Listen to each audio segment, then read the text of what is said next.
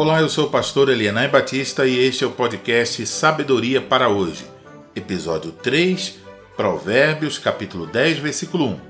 Provérbios de Salomão. O filho sábio alegra seu pai, mas o filho insensato é a tristeza de sua mãe. Nos episódios anteriores, ouvimos que a primeira implicação deste provérbio é que os pais devem oferecer a seus filhos uma educação piedosa. E a segunda implicação é que os filhos devem buscar um coração sábio para glorificar a Deus e alegrar seus pais. Neste terceiro episódio, quero chamar sua atenção para o contexto de Provérbios capítulo 10, versículo 1, que aponta para uma forma específica através da qual um filho pode se tornar um motivo de tristeza ou de alegria para seus pais. Provérbios capítulo 10, versículos 2 a 5, menciona três coisas através das quais um filho entristece a seus pais. Primeiro, quando a origem de suas riquezas está vinculada à impiedade. Veja o versículo 2. Segundo, quando ele é cobiçoso. Veja o versículo 3. Terceiro, quando ele é preguiçoso. Veja os versículos 4 e 5. Neste caso, o filho demonstra sabedoria ou insensatez, dependendo da forma como ele lida com as riquezas.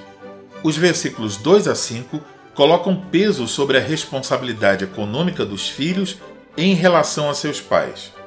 Quando os filhos confiam em Deus e são justos e diligentes em seu trabalho, isso mostra que são sábios.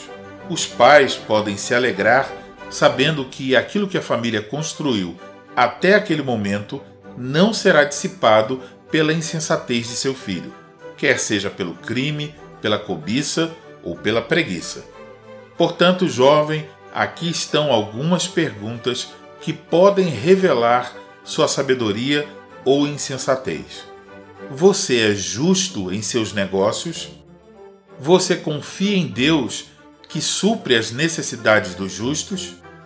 Você é diligente em trabalhar ou passa o dia na ociosidade, quer na internet ou nos jogos?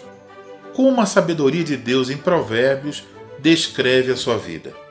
Você é o filho que alegra seus pais ou o filho tolo que os entristece?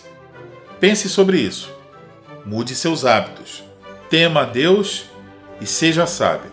Obrigado pela sua atenção. Este áudio é um oferecimento de editoraclire.com.br e da plataforma todaescritura.org.